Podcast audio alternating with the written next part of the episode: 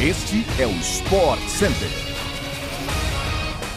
Estamos começando mais uma semana aqui no podcast do Sport Center, programa que chega para você de segunda a sexta-feira no seu tocador preferido de podcasts. Eu sou Glaucia Santiago e vamos falar sobre o melhor que aconteceu no fim de semana esportivo no Brasil e no mundo. Além disso, não se esqueça, a gente se encontra também na telinha da ESPN e no Star Plus. Hoje são quatro edições ao vivo do Sport Center. Às 11 da manhã, 4 da tarde, 8 da noite e meia-noite.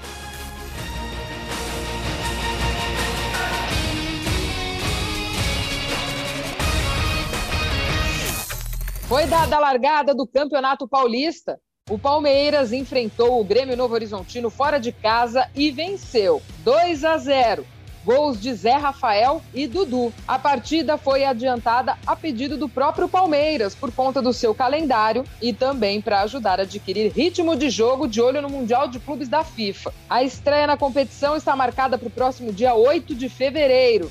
E o Palmeiras enfrenta o vencedor da partida entre Monte Rei do México e Al Ahly do Egito. O fim de semana também foi de playoffs da NFL, com as semifinais de conferência. Inclusive, aconteceu uma coisa que não rolava desde a temporada 2010. Ambos os líderes de conferência foram eliminados antes das finais da AFC e da NFC.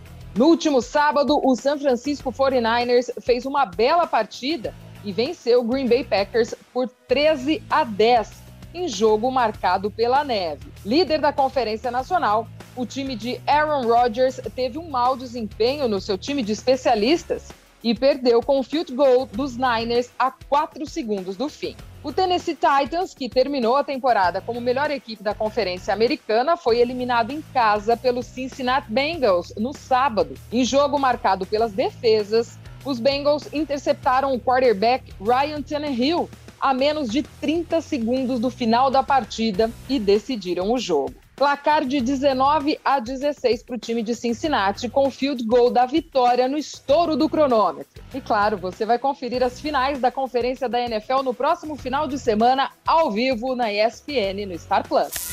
Agora a gente fala de futebol europeu. A Premier League teve grandes jogos no fim de semana. O Manchester City tropeçou fora de casa contra o Southampton.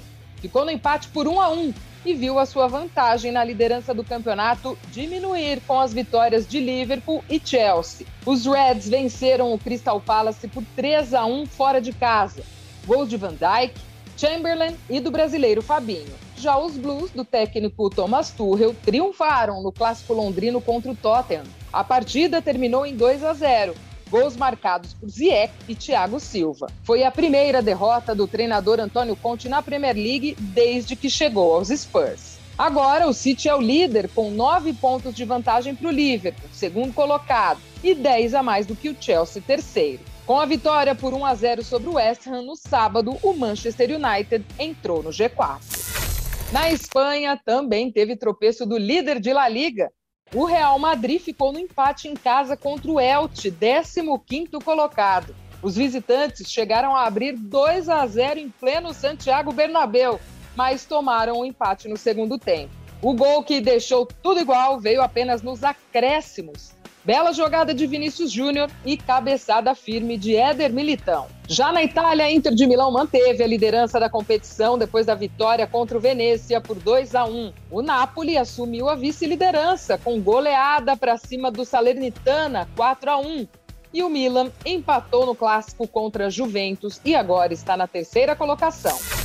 No último sábado, brasileiro Davidson Figueiredo venceu o UFC contra Brandon Moreno e recuperou o cinturão do peso mosca.